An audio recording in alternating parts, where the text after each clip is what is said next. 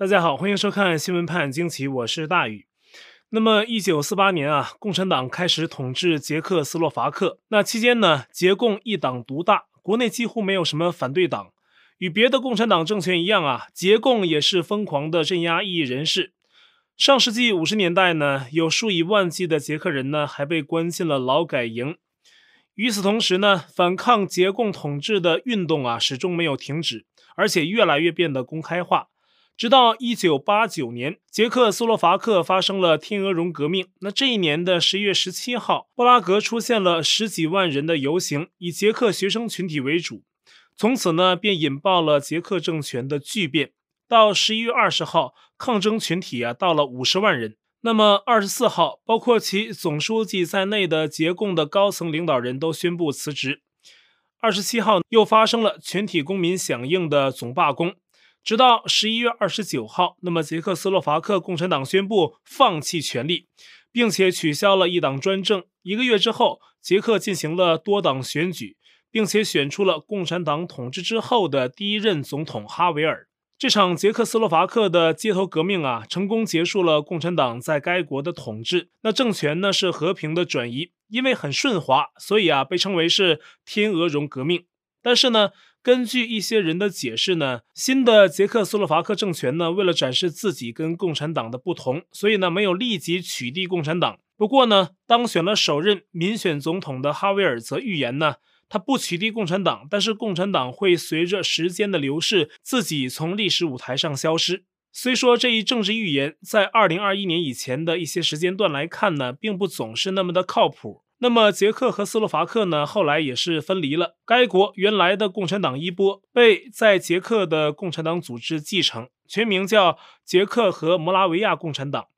在捷克议会呢一直占有一些席位。但是今年十月九号，先前的预言似乎等到了答案。那在这一天的捷克议会选举中，捷克选民呢最终用选票把捷克共产党彻底赶出了议会。在几乎捷克的所有选区，捷克共产党啊都只获得大约是百分之三点六二的选票，远不及进入议会的百分之五门槛。该党的现任党魁沃伊杰克·菲利普也随即宣布辞职。而捷共的失败是必然的，因为这个党派从一九八九年后啊就变着法儿的想吸引年轻选民，汲取捷克的新鲜力量，但是一直很失败。现在呢，留下的都是数量很少、年纪很老的一小撮共党分子。共产党啊，被用选票赶出议会之后，路透社引述了曾经历过共产党统治的几位捷克选民的话说：“啊，这一天来得太晚了。他们很高兴这个时代已经结束。不仅是他们这些走过共产党时代活到现在的人，对那些当初受共产党迫害离世的人呢，也很重要。说实话啊，可能很多朋友不太赞同1989年时捷克斯洛伐克当局的做法，应该就第一时间取缔这个魔鬼政党，以绝后患。”就算没有共产党的这个外壳呀，有好多共产党背景的人呢，还在挖空心思改头换脸，在渗透自由国家，很危险。更何况呢，还需要保留这样的外壳。而共产党这三个字啊，在自由国家从来都是一个贬义词，跟法西斯并列。而法西斯的表现特点是啊，政治高度独裁，社会和经济运作高度统一执行，强硬打压反对意见。而且呢，法西斯主义认为呢。自由民主已经过时了，用一个集权的一党专制国家动员全社会是必要的，使国家可以为军事冲突做好准备，也可以应对经济困难。而法西斯主义者呢，也从来不谴责暴力啊，他们喜欢暴力，政治独裁上使用暴力，还有对外发动的战争啊，这都被法西斯认为呢是可以实现所谓民族复兴的手段。说到这儿呢，有的朋友可能要急着打断我，你这哪是说法西斯啊？现在世界上有个政权已经默默符合了以上所有特质，啊，对。可是呢，有一点还是不符的，法西斯主义啊是反共的。但是呢，两者都被现代政治文明视为是洪水猛兽一般的存在。而很不巧的是呢，台湾恰恰就在当前这一只洪水猛兽的嘴边儿。十月十号双十节，这是中华民国的国庆日。到了二零二一年呢，这个当初亚洲的第一个民主共和国已经建立了一百一十年，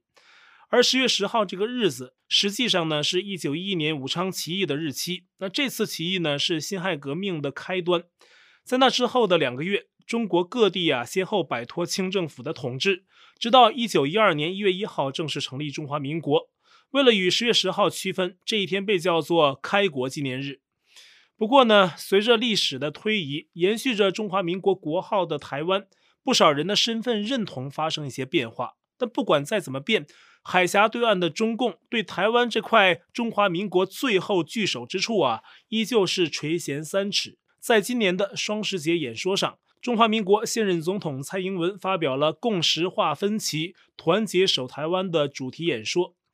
宣称此时此刻的台湾呢，是七十二年来情势最严峻的时刻，也就是一九四九年中华民国政府退守台湾之后最严峻的时刻。这当然指的是对岸的中共啊，欲占有台湾的企图是越来越明显。由此呢，蔡英文在演说中提到了四个坚持：永远坚持自由民主宪政体制，坚持中华民国与中华人民共和国互不隶属。坚持主权不容侵犯并吞，坚持中华民国台湾的前途必须遵循全台湾人民的意志。所以，我要提醒所有的国人同胞，我们没有松懈的本钱，在两岸关系上的立场，我们善意不变，承诺不变，维持现状就是我们的主张。我们也会全力阻止现状被片面改变。我也要强调，两岸解决分歧必须透过平等对话。我们期待两岸关系和缓，我们不会冒进，但绝对不要认为台湾人民会在压力下屈服。那同时呢，蔡英文也提到要充实台湾的国防实力，以应对中共的威逼。他也提到啊，中共在全面掌控香港之后，也在调整所谓改革开放以后的政治经济发展方向。南海、东海的区域秩序都在受到挑战。台湾西南空域的中共军机常态化飞行，也在严重影响台湾的国家安全。今年的双十节庆典呢，台湾也是准备得很认真。那其中呢，CH 四七运输直升机挂载着巨幅“青天白日满地红”旗帜，飞过总统府上空，是本次庆典最大亮点之一。这面旗长十八米，宽十二米，是历年庆典中最大的一面。跟在旗帜后面的还有阿帕切直升机和眼镜蛇攻击直升机，保护国旗。这也同时在展示台湾的国防力量。那么类似的，双十节当天参与庆典展示的，还有一共十二种不同机型的四十二架战机，包括 F 十六 V、幻影两千、C 幺三零 H 运输机等等。那地面呢也有军车参与检阅，包括各式飞弹发射车、诱标雷达车等等。那这些台军武器展示呢，与蔡英文对两岸紧张情势的演说形成了呼应。而目前呢，台湾政府的压力应该是不小的。美国之音采访了台北淡江大学荣誉教授赵春山，他认为呢，蔡英文本次演说中提到坚持中华民国与中华人民共和国互不隶属是很清楚的两国论，因此呢，他判断大陆接下去啊会不断施压，而蔡英文的演说，海峡对岸自然也是在看的。就在蔡英文十月十号演说之后，当晚中共国台办发出长文。批蔡英文是在鼓吹台独和煽动对立，并提出了中共对两岸关系的主张。那蔡英文主张维持现状，而中共国台办说什么呢？是要在一个中国原则上推动两岸关系和平发展，推进所谓和平统一。那最终目的呢，还是离不开统一二字。那中共呢，并且延续只点名民进党的套路，由国台办发言人马晓光出来喊话说，民进党当局勾连外部势力啊，挟洋自重。疯狂谋独，并把民进党称为是台海和平最大的威胁。你独裁统治，人家不想跟你和，你非得和。人家说我不愿意，你就说人家是和平的威胁。这就是中共的流氓逻辑。而中共现在呢，显然是在对台湾民进党当局极限施压，把它当成了中共想统一台湾的最大障碍。那往往是言必称民进党，而不说台湾当局。似乎把在国内政治斗争的经验拿到了外面啊，让反对者看上去呢，永远都只是一小撮啊，打出一颗心理上的烟幕弹，而后呢，再集中力量以天塌地陷之势施压这一小撮人。那么实际上呢，在这之后，这一小撮打倒之后呢，会干掉下一小撮。中共要求的是绝对忠诚。你如果只是对其有好感，还想保持自己的生活方式，还想在中共面前维持尊严，那恐怕是行不通的。中共是一小撮一小撮的斗争，最后留下的除了无力抵抗的一大群韭菜，剩下的就是逆来顺受的沉默者，还有甘当中共马前卒的五毛和小粉红。这往往是共产党统治到最后的必然。而在中华民国双十节前一天啊，中共也做了相关的庆祝，但当然庆祝的不是中华民国国庆，而是所谓的纪念辛亥革命一百一十周年。非法夺权的中共为了展示自己有执政的合法性啊，把自己标榜为继承了辛亥革命果实的政党，推翻大清，建立共和，好像有他一份功劳似的。所以呢，也是每年纪念辛亥革命。其实他跟辛亥革命没有半毛钱关系。那么十月九号，北京举行了所谓的纪念辛亥革命一百一十年大会。习近平在提到台湾的时候呢，誓言要统一台湾，只不过没有说要武统，而是说呢要和平方式实现统一，并且说这是最符合台湾同胞在内的中华民族整体利益。习近平呢还宣称什么分裂国家的人从来没有好下场，形容台独啊是祖国统一最大障碍，民族复兴严重的隐患。习近平的这番话呢，至少包含三个重点啊。第一，把台独啊几乎已经定义为民族复兴和国家统一的不可不解决的问题。那台独言外之意指的就是民进党啊。在习近平的语境里面，他把台独啊上升到这样一个所谓的高度。而大家知道，所谓的民族复兴，这是习近平执政的最大的一个口号之一。这说明呢，习近平当局要占据台湾的企图已经是相当膨胀，国际社会不可不防。那么上周，台湾国防部呢还提到，至少到二零二五年，中共就会做好全面入侵台湾的准备。这是从军事武力的角度说的，而中共呢可能还有其他手段去服务其目的。那第二，像我们刚才提到的，中共在恐吓台湾的执政当局，也就是民进党，采取了极限施压的手段，说什么分裂国家没有好下场。其实呢，是想制造台湾社会内部的对立，把民进党啊当成是造成海峡两岸紧张的最大问题，那努力促使台湾在对岸不断的文攻武吓压力之下出现内部的争论，而中共则从中浑水摸鱼。中共《环球时报》也在十月九号发出评论，重复了习近平的论调啊，说分裂国家的人呢没有好下场，接着就点名说台湾民进党当局错判时局，误读历史。威胁说，这将面临可悲结局和无情审判。类似对民进党的威胁言论呢，那最近中共是越来越多。那第三，习近平在本次演讲中很明显没有使用要武统的字样，强调坚持和平统一、一国两制。于二零一九年一月二号在《告台湾同胞书》发表四十周年的纪念会上所说的“不承诺放弃使用武力，保留采取一切必要措施的选项”的这个口风啊，明显不同。那么，综合以上三点呢，习近平的这些论调啊，给了外界一个很明显的观感，就是占据台湾是他一定要做的，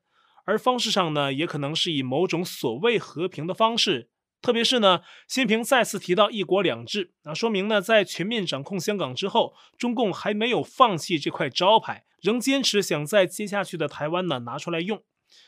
我们不妨做一个大胆的判断啊，就像当年中共在大陆国统区的各种从言论呐、经济啊、社会到军事、政治，还有蒋介石的身边人等等多方面的全领域渗透，最终在大陆逼退了连年战争无休的国民政府。他中共不是靠最后打几场战役打赢的，而是长期在国统区的颠覆活动。而如今呢，中共占据大陆多年啊，拥有了目前台湾所没有的资源。如果想在台湾搞渗透，那相比当年来讲呢，似乎难度小很多。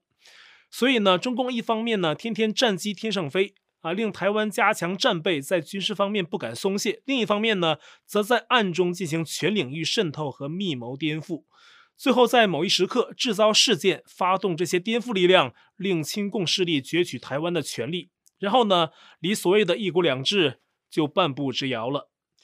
我们不能排除这一可能性。而中共要这样做的话呢，可能无非就是要制造社会分裂和对立。所以呢，面对中共这样一个无孔不入、不择手段的家伙，台湾在军事准备的同时，社会可能需要更加团结，才能折冲御侮。不过换一个角度说，习近平当局不提武统，也可能是有自知之明，知难而退。面对国际的军事抗议啊，形势包括台海附近的军事演习啊，还有派军舰通过台湾海峡，以及组成不同的带有军事性质的同盟啊，这都会让军事准备尚不充足的中共感到阻力。同时呢，中共军队还有一个最大的问题，按照韩国《朝鲜日报》的话说，就是严重缺少实战的经验。这份韩国报纸的资深记者李哲民说呢，中共最近一次实战还是在一九七八年的二月到三月。当时中共军队跟越南进行了大约一个月的战争，结果是吃了败仗，阵亡人员达到上万。而那一年呢，距今已经四十五年了，快半个世纪。而中共军中唯一一个具有实战经验的将领，只剩下参加过越战的中央军委联合参谋部参谋长、中央军委委员李作成，也已经六十八岁了。而支持台湾的美军就说，最近二十年大小战争已经打过十场。那对于这一弱点呢，共军自己也清楚得很。共军内部报告说啊，在紧张的战场上，军队不具备处理高科技武器，还有三军联合作战的能力，并且在近年提出过军中的五个没有啊，军事指挥官缺少对战场的自主判断力，没法有效理解上级的命令啊，没法做出作战决策，没法部署军队，没法妥善应对突发事件。其实呢，我想这家媒体啊，还只是说出一点。其实，中共的军中腐败也相当严重，将领多是贪图享乐的腐败分子，哪有什么打仗卖命的心理准备呢？而中共的装备里面，因为长期腐败，不乏以次充好的赝品，例如坦克的特制钢板，那共军有的坦克呢，可能就只是普通的破钢材取代，发射的导弹呢，也缺乏准星啊，等等啊。去年跟印度在边境冲突，用石头木棍打架。韩国媒体报道说，印度军人死了二十人，而共军呢，至少死了四十三人。那这些事儿让中共当局怎么敢轻易发动会有美国参与的战争呢？此外，像我们以前提到过的，有了大量真枪实弹的中共军队，哪个部队一时血气上涌，是否会拿着武器反扑中共当局？这也是北京害怕的。所以这些因素啊，可能都是导致习近平十月九号没有提武统的原因。但这并不是说中共完全放弃了武力选项。那至少呢，他会以武来维持一种对台湾的压力。比如十月九号北京纪念辛亥革命的大会上啊，中共官媒在报道中首次提到有军队和武警出席。电视报道呢还给了大量的镜头。法学家袁宏兵对大纪元说呢，习近平实际上在玩两手啊，还是文攻武吓啊，既要强调和平统一，又要进行赤裸裸的军事威胁。台湾学者李有泽则认为呢。央视画面大量给军队和武警镜头，就是想说呀，武统可能是要占据台湾的最后手段。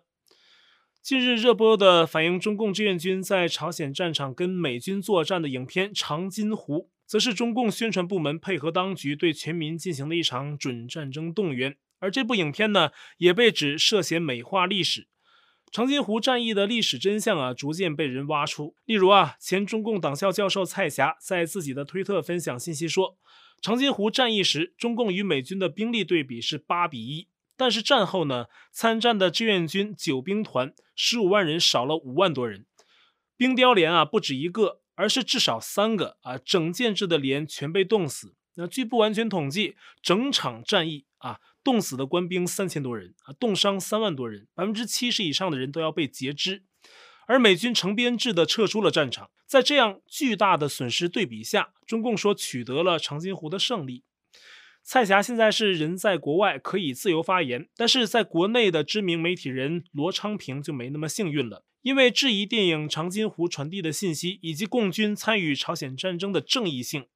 罗昌平在十月九号被中纪委发文狠批。说要让侮辱英烈者付出应有代价。那么罗昌平不仅社交媒体账号被封杀，还被海南三亚市公安局以侵害英雄烈士名誉罪刑事拘留。可见啊，长津湖背后是中共的敏感神经，他就要用这部电影啊做战争宣传，所以也不允许有任何人提出质疑，哪怕电影里面充满谎言。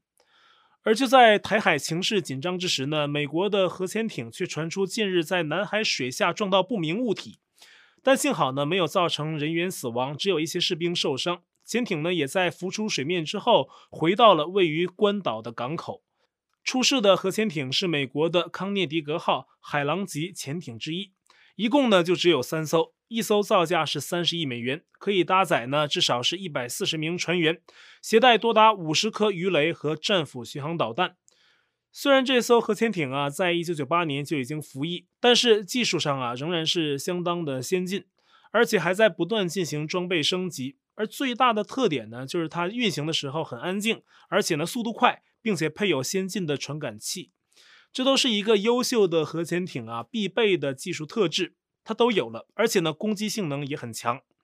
事件大概是十月二号前后发生，而美军是在十月七号，大概是核潜艇将要安全返港的时候，才正式对外宣布。如果中共事先察觉，他八成啊会大肆宣传报道，让小粉红高兴高兴。但是呢，他没有事先报道，是美国自己先报道了出来，所以呢，很可能啊是中共军方并没有察觉此事。不过呢，在南海那样一个繁忙的海域，没有被察觉也是很奇怪的。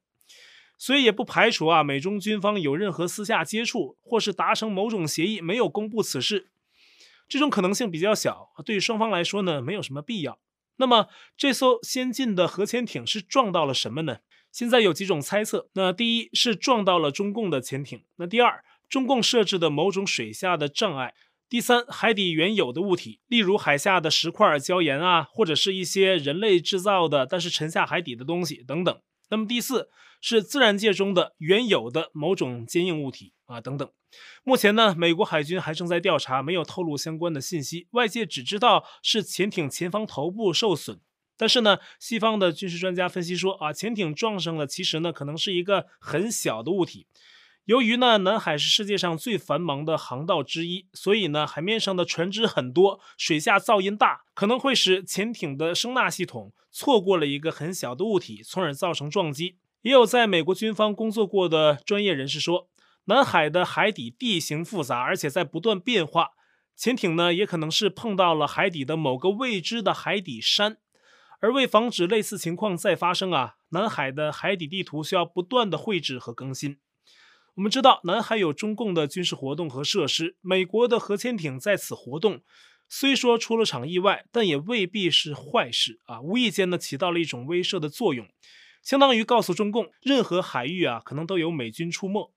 今天是南海的核潜艇浮出来了，如果不浮出来，你共军可能永远也不知道。那么台湾周围有没有呢？而且可能就只有一艘吗？所以啊，此事对小粉红来说呢，可能会酸美国几句。但中共军方的真正表情啊，可能是笑不出来的。好，我在 Telegram 上面的官方公告群是 t.me 斜线大于 news，观众讨论群是 t.me 斜线 xwpajq 下划线 us，节目信箱是 xwpajq@gmail.com，还有我的会员网站网址是大于 u s dot com，也欢迎您订阅本频道并点击小铃铛获得节目发布通知。那感谢您的收看，我们下期再会。